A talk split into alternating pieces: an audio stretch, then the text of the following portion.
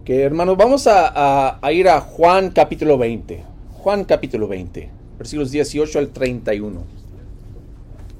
Juan 20, 18 a 31.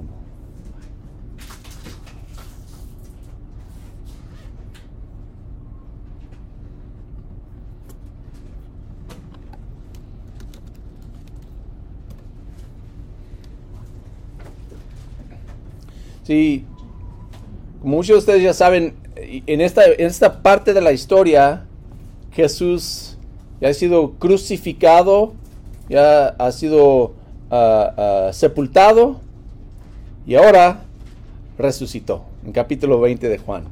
Y es interesante porque muchas veces cuando pensamos en, en la Biblia, en los primeros discípulos de Jesús, pensamos en su fe, en lo que lo que hicieron, lo que creyeron, pero de hecho no fue así tan fácil ni aún para ellos, aunque vieron a Jesús con sus propios ojos, también lucharon con la realidad de su Señor resucitado. Amén. Entonces, muchas veces hoy en día, cuando hablamos de la fe, hablamos de, los cristianos, ah, el mundo simplemente percibe o piensa que el cristiano o la fe está basada en la emoción. O, aún piensa que la fe está basada en la ignorancia. Y de hecho, aún nosotros como cristianos, bueno, pues reafirmamos la idea. Porque muchas veces nuestra fe está basada en la, en la emoción y está basada en la ignorancia que nosotros ni, ni examinamos las cosas nosotros mismos para confirmar que si es cierto o no. Pero la realidad es que la fe verdadera, la fe que tenemos, que vemos aquí, no simplemente viene y dice, oh, sí, yo creo porque lo siento. Y, siento el, espíritu en mí y por eso creo. No, está basada en, en examinar la evidencia. Amén. Eso es lo que vemos aquí, lo que vamos a ver.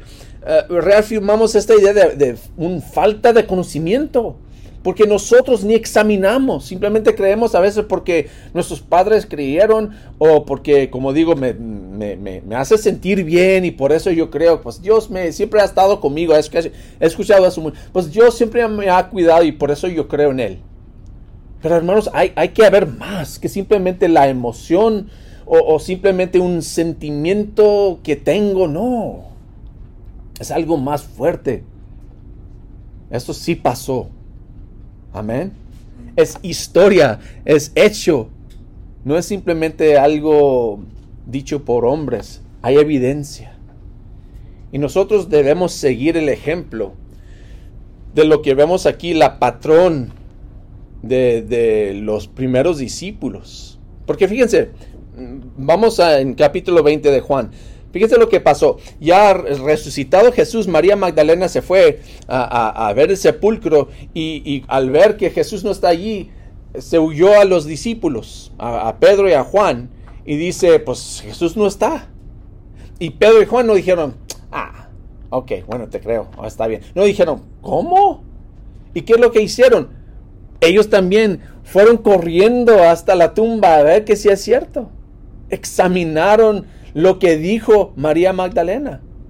Y dice versículo 9, después de haber fijado ellos mismos de lo que, lo que vieron, dice versículo 9 de, de Juan 20, hasta entonces no habían entendido la escritura que dice que Jesús tenía que resucitar. Entonces, todo lo que habían escuchado de Jesús, todo lo que habían estudiado en las escrituras, Todavía no tenían bastante fe para creerlo hasta ver la tumba vacía. Examinaron la evidencia. Otra vez, aún lo vemos un poco más adelante en versículo 16. María está allí. Pues ¿dónde está? ¿Dónde está Jesús? ¿Qué es lo que pasó? Y no entiende ¿Cómo es que Jesús no está en la tumba? Dice, pues, ¿dónde está? ¿Dónde se fue? No entiendo. ¿Dónde está? ¿Dónde lo llevaron? ¿Quién lo, quién, quién robaron su cuerpo? Hasta que en versículo 16, Jesús le dice, María. y dice, ella se volvió y exclamó, Raboní, o Raboni, como se puede decir, maestro. En ese momento se da cuenta. Examinó la evidencia. Nos vamos a ver, empezando con versículo 18, María Magdalena dice, en versículo 18, María Magdalena fue a darle la noticia a los discípulos. He visto al Señor, exclamaba, y les contaba lo que él le había dicho. Ok, eh, tenemos aquí a ella diciendo, esto es lo que vi. No fue bastante para ellos. Fíjense lo que pasa, versículo 19. Al atardecer de aquel primer día de la semana, estando reunidos los discípulos donde a puerta cerrada por temor a los judíos. ¿Creyeron a María Magdalena? Pues parece que no.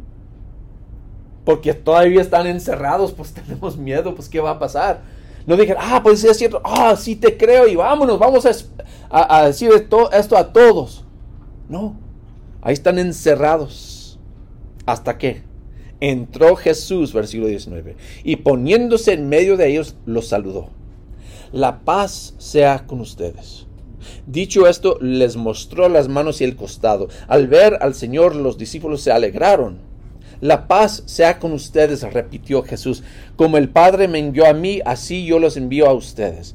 Acto seguido sopló sobre ellos y les dijo, reciban el Espíritu Santo. A quienes les perdonen sus pecados, les serán perdonados. A quienes no se les perdonen, no les serán perdonados. Fíjense lo que Jesús está diciendo. Y esto es el tema, hermanos, del, del sermón de hoy. Como el Padre me envió a mí. Jesús tiene un trabajo para ellos. Y dice, como el Padre me envió a mí, ahora yo les envío a ustedes. Pero no es simplemente decir, ah, pues yo creo por lo que, lo que yo he sentido, yo he experimentado. El Evangelio, hermanos, es más fuerte que eso. Amén. Es más fuerte que simplemente lo que yo siento en mi corazón. Porque de hecho, hay muchos que no son cristianos, que han sentido algo en su corazón y explican eso como para explicar Buda, o hinduismo, o el taoísmo, o muchas otras religiones y dicen, es que lo siento en mi corazón. No debemos, hermanos, ser convertidos por lo que se siente uno en su corazón. Porque hasta nuestro corazón nos puede desviar. Yo estaba bien contento con mi esposa hasta que vi a esa mujer y sentí en mi corazón un amor por ella y por eso fui con ella. ¿Es, es bastante eso? No. No, podemos confiar en simplemente lo que se siente el corazón, porque aún el corazón nos puede desviar. Examinar la evidencia. Pensarlo bien. Nosotros como cristianos, hermanos, debemos ser los que son conocidos no solamente por lo que hacemos en Cristo, sino también por nuestro conocimiento, nuestra sabiduría. Que ellos son los que piensan antes de actuar. Eso es importante. Entonces, ellos experimentaron algo, pero hasta verlo con sus propios ojos, tienen una respuesta. Fíjense lo que dice el versículo 20. Dicho esto, les mostró las manos y el costado al ver al Señor. No simplemente al escuchar lo que dijo María, al verlo, los discípulos se alegraron. Eso le convirtió eh, en, en, ¿qué es lo que tenían antes? Sentían qué? Temor. Pero al ver a Jesús se convirtió, se volvió en alegría. También, no solo en alegría, regocijo, resultó en regocijo y también resultó en responsabilidad. Regocijo y responsabilidad. A veces nosotros también como cristianos simplemente nos queremos quedar en el regocijo. ah, estoy alegre con mi Señor, gracias Señor, y aquí muy alegre, pero no queremos la otra parte, la responsabilidad. y pero Jesús dice, ahora que me han visto, que, que han experimentado este regocijo, también les voy a enviar a ustedes. Tengo una responsabilidad para ustedes. Hermanos, nosotros que hemos recibido la palabra de Dios, hemos sido convertidos por la sangre de Jesús, desde la, la, la, muerte, eh, las tinieblas, a una vida nueva, a una vida santa. No solamente, no, no solamente estamos ahí para regocijar en Dios, sino para compartir. Como el Padre me envió a mí, dice Jesús, yo les envío a ustedes. Tenemos una responsabilidad a los demás. Entonces, fíjense, ellos, para ellos es, bastante, ok, sí, ahora sí. Pero ¿quién no estaba ahí? Versículo 24. Dice Tomás. El bien conocido Tomás. Dice Tomás al que apodaban el gemelo y que era uno de los doce, no estaba con los discípulos cuando llegó Jesús. Así que los otros discípulos le dijeron, hemos visto al Señor. Pues lo mismo como María Magdalena les había dicho a ellos, he visto al Señor y ellos que dijeron, ah, bueno, hasta que nosotros vemos vamos a estar aquí escondidos porque tenemos miedo. Pues Tomás, como mientras no vea yo la marca de los clavos en sus manos y meta mi dedo en las marcas y mi mano en su costado y no lo creeré, repuso Tomás. Entonces, 26, una semana más tarde estaban los discípulos de nuevo en la casa y Tomás estaba con ellos. Aunque las puertas estaban cerradas, Jesús entró y poniéndose en medio de ellos los saludó. Otra vez, la paz sea con ustedes. 27, luego le dijo a Tomás, pon tu dedo aquí y mira mis manos, acerca tu mano y métela en mi costado y no seas, ¿qué? Incrédulo, sino hombre de fe. Y la respuesta de Tomás, Señor mío y Dios mío, exclamó Tomás. Ahí está una respuesta bien, ¿verdad? el testimonio de los discípulos, sus propios amigos, los mejores amigos de Jesús, los apóstoles de él, no es bastante para Tomás. Él mismo tiene que tocar y, mirar y escuchar. Bueno, está bien, ¿verdad? Pero, pero hay un punto que, Jesús, que, que, eso no simplemente es, pues quiero estar seguro y examinar las cosas, es falta de fe.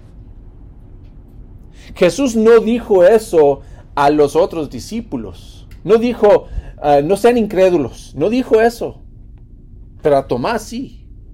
¿Cuál es la diferencia? La diferencia es que él ni creyó a los mismos testigos. Que no solamente vieron a Jesús, sino que lo tocaron, escucharon, estaban con él. Hay un punto, hermanos, que, que sí podemos llegar a ser incrédulos. Es importante, es muy importante, sí, examinar la evidencia. Es importante ah, averiguar que si es cierto lo que vemos aquí, lo que está diciendo y todo. Es muy importante. Pero llega un punto cuando, cuando ya no es simplemente quiero, quiero examinar y quiero estar bien seguro. Es falta de fe, es incredulidad. Y eso es peligroso. Eso es peligroso. Entonces el Señor dice, no seas incrédulo, sino hombre de fe. Hay que hay que llegar a un punto, hermanos, que tenemos que tomar una decisión. Que si vamos a creer o no. Y los que no creen en Jesús, no creen en religión, no creen en Dios. Dicen que ah, es pura fe, ustedes, fe ciega, así se, se dice, ¿no? Una fe ciega que sí, sin creer, sin saber, sin entender, sin ver, creen. El cristianismo, hermanos, no es fe ciega es fe, pero no es fe ciega. Hay mucha evidencia de la actualidad, de la realidad de la resurrección de Jesucristo. Incluso los mismos testigos aquí. Porque fíjense lo que pasó. Ellos, ¿cómo se sentían antes de ver a Jesús? Pues, ¿qué estaban haciendo? Escondidos. ¿Qué tenían? Miedo. Pero después de ver a Jesús, todo cambió. No vamos a cambiar así por una mentira. Amén. que yo voy a inventar algo en mi mente y de repente, bueno, vieron algo que les cambió de temor a regocijo, alegría, a, a valor, valentía, decir, yo creo, yo sé lo que he visto. De hecho, Juan mismo dice algo semejante. Si vamos a 1 de Juan capítulo 1, versículo 1, vemos lo mismo. Primero de Juan, capítulo 1, versículo 1.